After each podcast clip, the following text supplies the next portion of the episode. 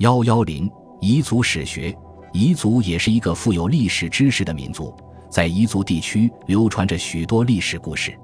自十四世纪起，彝族便以彝文著述自己的历史。明清时期，贵州的地方志中常引用彝文史书的内容。贵州彝文史书中以西南彝志最为重要，内容包括哲学、史学、科学知识、宗教等方面，是一部百科全书式的著作。从内容看，本书可能成书于清康熙初年至雍正改土归流这段时期。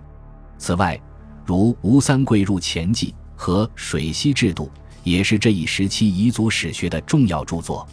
前者记述了从古代直到吴三桂入侵后彝族与清朝之间的历次战争，后者则专记水西、芒部两个统治家族的晚期历史。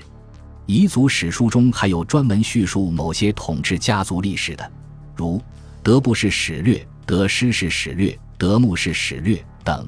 这些都是研究彝族历史的重要史料。